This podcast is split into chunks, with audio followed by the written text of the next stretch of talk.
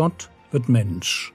Leben und Lehre des Mannes, der Retter und Richter, Weg, Wahrheit und Leben ist.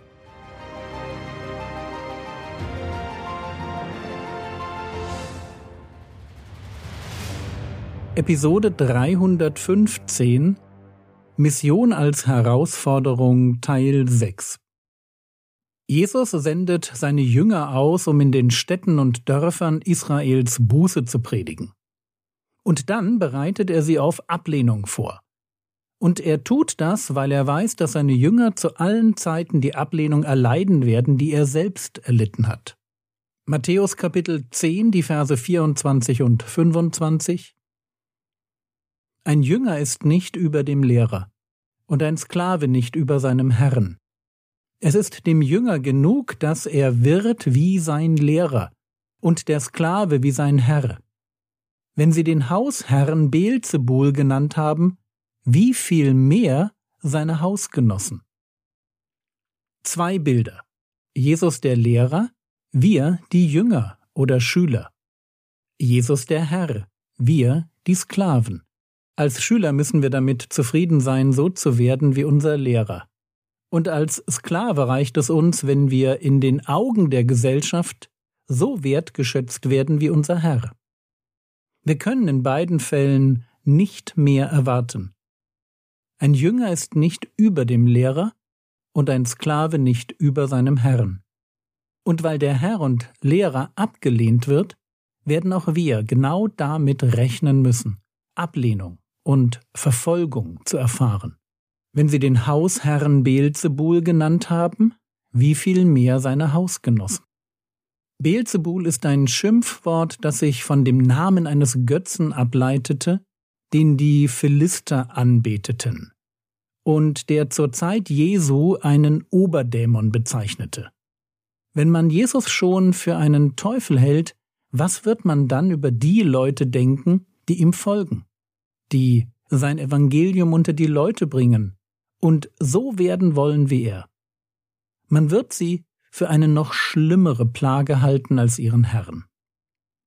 Und trotz dieser gruseligen Aussichten dürfen wir uns nicht fürchten. Matthäus Kapitel 10, die Verse 26 und 27 Fürchtet euch nun nicht vor ihnen. Denn es ist nichts verdeckt, was nicht aufgedeckt, und nichts verborgen, was nicht erkannt werden wird. Was ich euch sage in der Finsternis, redet im Licht. Und was ihr ins Ohr geflüstert hört, ruft aus auf den Dächern. Warum sollen wir uns nicht fürchten? Weil alles ans Licht kommen wird. Alles wird aufgedeckt und erkannt werden. Worum geht es hier? Vom Zusammenhang um die Dinge, die man den Jüngern Jesu antut, wie man heimlich über sie redet, sie verleumdet, Pläne schmiedet, um sie aus dem Weg zu schaffen. Und wann werden diese Machenschaften aufgedeckt? Jedenfalls nicht in dieser Welt. Die Kirchengeschichte ist voll von Mordanschlägen und Rufmordkampagnen gegen Christen, für die niemand zur Rechenschaft gezogen wurde. Von Anfang an hat man ihnen die übelsten Dinge unterstellt. Den ersten Christen wurden Kannibalismus, Atheismus, Inzest, Zauberei und natürlich eine Verschwörung gegen das römische Reich unterstellt. Und bis heute hat sich daran nichts geändert. Als im August 2023 ein wütender Mob in Pakistan Häuser und Kirchen von Christen niederbrannte, reichte dafür die Behauptung, dass eine christliche Familie den Koran geschändet hätte. Es mag sein, dass in diesem Leben nie ans Licht kommt, wer mit welcher Lüge hier dafür gesorgt hat, dass etwa 80 Häuser und über ein Dutzend Kirchen zerstört wurden. Aber wir dürfen wissen, dass einmal alles aufgedeckt werden wird. Matthäus 10, Vers 26 Fürchtet euch nun nicht vor ihnen, denn es ist nichts verdeckt, was nicht aufgedeckt, und nichts verborgen, was nicht erkannt werden wird. Vor Gott kann niemand seine bösen Machenschaften verstecken. Das Böse wird ans Licht kommen und das Böse wird gerichtet werden. Am Ende siegt die Gerechtigkeit. Bleibt die Frage, wie ist das denn zu verstehen? Wie hilft mir das Wissen um Gottes Gerechtigkeit, dabei, mich nicht vor bösen Menschen zu fürchten. Und ich bin da wirklich alles andere als ein Experte. Aber das bisschen Verfolgung, was ich in Form von Diffamierung erlebt habe, zeigt mir, wie tröstlich es ist, wenn ich weiß, dass die Lügen meiner Feinde nicht das letzte Wort haben werden. Das macht sie vielleicht nicht weniger schmerzhaft, aber es nimmt ihnen die Endgültigkeit. Am Ende wird Gott mich rechtfertigen vor meinen Feinden. Am Ende werden sie als die Bösen dastehen.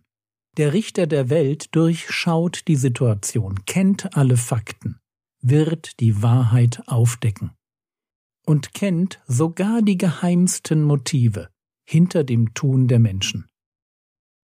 Wenn ich mich vor Menschen fürchte, dann ist es gut, sie, meine Feinde, als das zu sehen, was sie sind. Ganz bemitleidenswerte Geschöpfe, die einem Richter gegenübertreten müssen, dem sie nichts vormachen können, der alles weiß und sie für jeden gemeinen Gedanken, jede Verleumdung und jede böse Tat richten wird. Matthäus Kapitel 10 Verse 27 Was ich euch sage in der Finsternis, redet im Licht, und was ihr ins Ohr geflüstert hört, ruft aus auf den Dächern. Das ist der Grund, warum wir uns nicht fürchten dürfen. Nachfolger Jesu, die sich fürchten, halten den Mund. Aber das sollen sie gerade nicht tun. Zwei Dinge sind hier wichtig. Punkt eins: Die Botschaft der Jünger ist eine Botschaft, die sie von Jesus gehört haben. Was ich euch sage. Die Jünger sollen das bekannt machen, was sie im Geheimen gehört haben, Dinge, die ihnen ins Ohr geflüstert wurden. Sie sind die Multiplikatoren, aber gleichwohl hat ihre Botschaft ihren Ursprung bei Jesus. Und mir scheint das heute wichtiger denn je. Was wir predigen, muss aus dem Mund Jesu kommen. Es sind seine Worte, die in uns wohnen müssen. Erst dann können wir andere Menschen belehren. In etwa so wie Paulus das ausdrückt, Kolosser Kapitel 3, Vers 16, das Wort des Christus wohne reichlich in euch. In aller Weisheit lehrt und ermahnt euch gegenseitig. Diese simple Wahrheit, dass wir predigen müssen, was wir von Jesus gehört haben, liegt diesem Podcast zugrunde. Alle Stimmen in dieser Welt sind nichts im Vergleich zu der einen Stimme, die Mensch wurde, um uns zu dienen und uns zu belehren ein im Dunkeln ins Ohr geflüstertes Wort von dem Herrn Jesus ist mehr wert als alle vermeintliche Weisheit dieser Welt. Und deshalb ist es auch so verhängnisvoll, wenn heute der Zeitgeist und liberale Theologen darüber bestimmen, was Jesus gesagt haben darf. Und deshalb Punkt 2. Was er uns sagt, das müssen alle hören. Matthäus 10, Vers 27 was ich euch sage in der Finsternis, redet im Licht. Und was ihr ins Ohr geflüstert hört, ruft aus auf den Dächern. Ruft aus auf den Dächern. Die Dächer, das waren Flachdächer, und die eigneten sich perfekt als Plattform zum Predigen. Die Botschaft, die Jesus seinen Jüngern nachts zuflüstert, gehört am Tag auf den Dächern ausgerufen. So wichtig ist sie. Ihr gehört ein Maximum an Aufmerksamkeit. Jeder muss sie hören, weil sie jeden betrifft. Da ist niemand, der das Evangelium nicht braucht, absolut niemand. Und weil ihre Botschaft so einmalig und so wichtig ist, dürfen sich die Jünger nicht fürchten. Oder anders ausgedrückt, wenn sie sich schon fürchten wollen, dann vor dem Richtigen. Aber das machen wir dann in der nächsten Episode.